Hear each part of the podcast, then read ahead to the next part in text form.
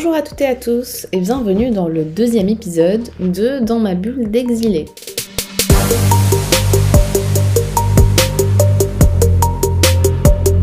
Alors aujourd'hui on va parler d'un sujet très très euh, spécial, en tout cas pour moi. Ça sera la dépendance affective. Ça vous dirait?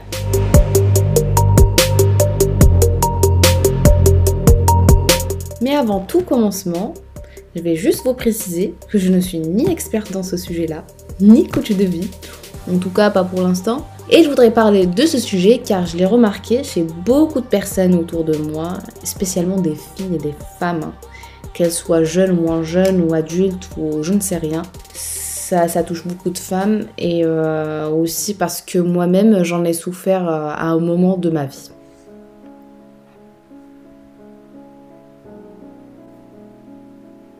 Alors, qu'est-ce que la dépendance affective?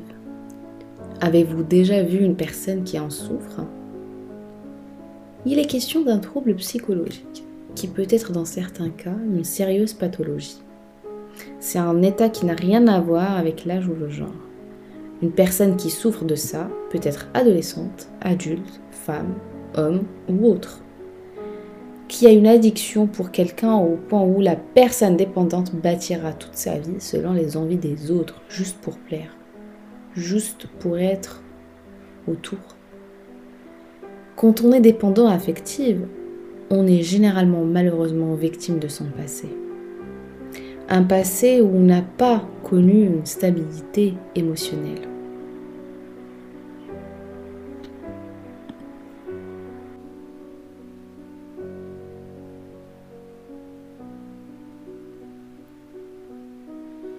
Et pour comprendre ce phénomène, il faut avant tout savoir d'où ça vient, quelles sont ses raisons, quels sont ses déclencheurs. Alors pour ça, j'ai tapé simplement sur euh, ChatGPT ma question et j'ai eu ça comme réponse.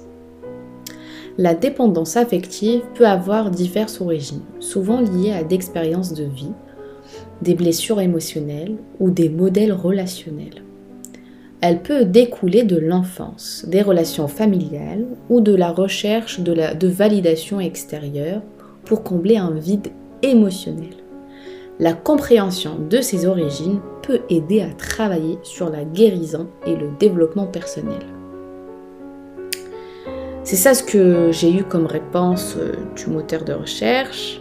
Et personnellement, après quelques observations et des recherches, je pense directement aux orphelins et aux enfants qui n'ont pas eu de parents stables ou une vie stable. Alors ces futurs adultes incarnent la cible parfaite de la dépendance affective. Chez eux, cet état d'âme est flagrante et plus récurrente par rapport à une personne qui a vécu dans une famille où la normalité euh, règne ou persiste. Alors par exemple, une fille qui a perdu très jeune son père elle va essayer sans cesse de trouver son père dans tous les hommes qu'elle va rencontrer. C'est parce qu'on est attiré par ce qu'on n'a pas. D'ailleurs, la première personne à qui j'ai pensé euh, quand je voulais euh, faire ce podcast, c'est une personne très présente dans ma vie que j'aime beaucoup et qui a souffert malheureusement de, cette, euh, on va pas dire pathologie à ce stade-là, mais de cet état d'âme. Et d'ailleurs, je lui ai demandé de parler de son expérience et elle m'a écrit un petit texte résumant son vécu que je vais vous lire.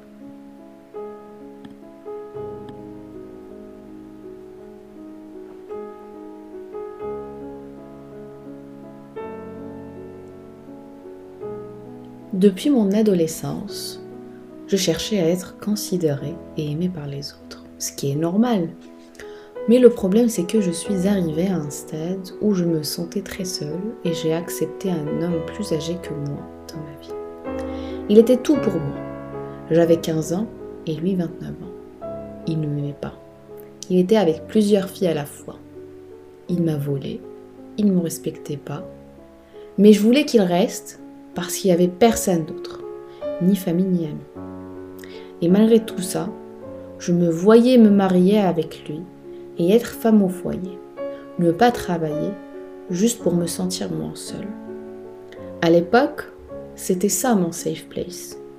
Mais avec du recul, je vois que c'était très toxique Il y avait mon moi de jeune fille blessée, encore enfant, et qui a besoin d'amour, qui cherchait à avoir une personne pour l'aider à mieux vivre. Mais personne n'avait pas compris ça. Disant que je n'étais pas protégée, je me sentais toute seule. Il n'y avait personne pour me dire ça c'est bien, ah non, ça c'est mauvais.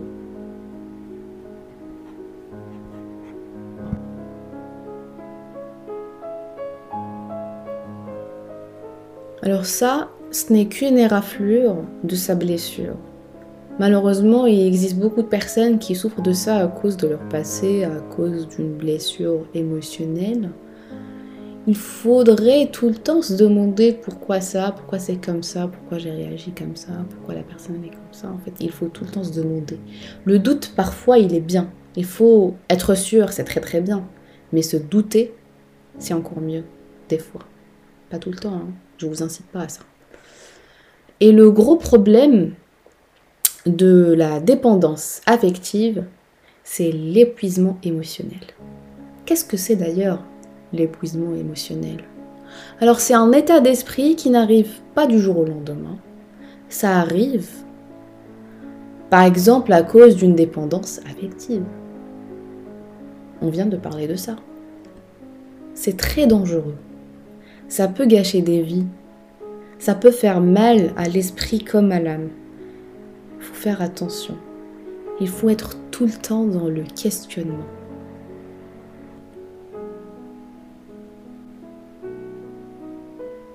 Alors maintenant, comment vaincre la dépendance affective?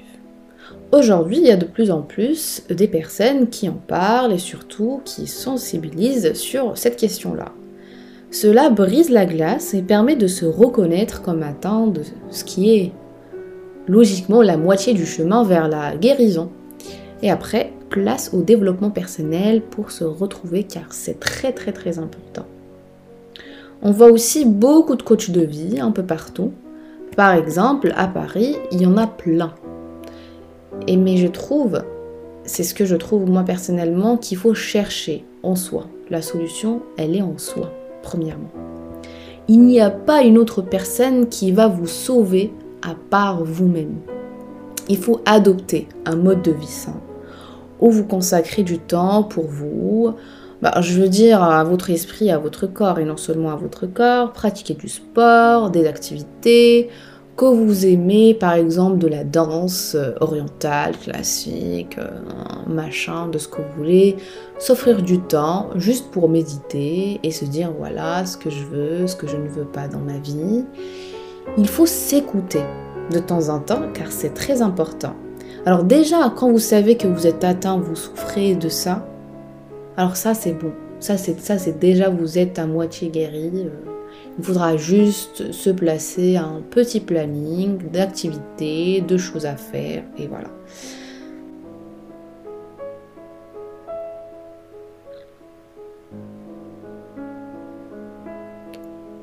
Enfin, il faut tout le temps questionner ses relations avec les autres, tout le temps se renouveler au mieux. Se demander si ce que je fais est logique ou pas. Surtout se demander aussi sur ses envies, sur ses attentes de chaque relation humaine qu'on a. Le plus important est de se libérer des autres et accepter que dans la vie, tout est éphémère, que ce soit dans le bonheur ou le malheur. Dites-vous qu'on ne peut pas plaire à tout le monde. Il y a certaines choses qui nous dépassent, qu'on ne peut pas gérer, qu'on ne peut pas contrôler. On ne peut pas tout avoir dans cette vie.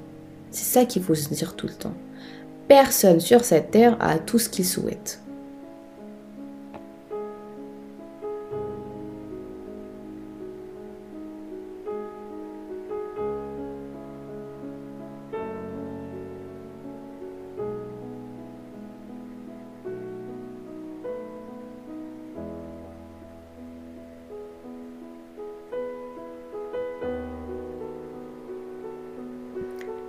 Et n'hésitez pas à me dire ce que vous en pensez de la dépendance affective sur les commentaires. Et je vous dis à bientôt et je vous envoie plein plein plein plein d'amour. Et rappelez-vous de ce que Rumi a dit, ce que vous cherchez vous cherche.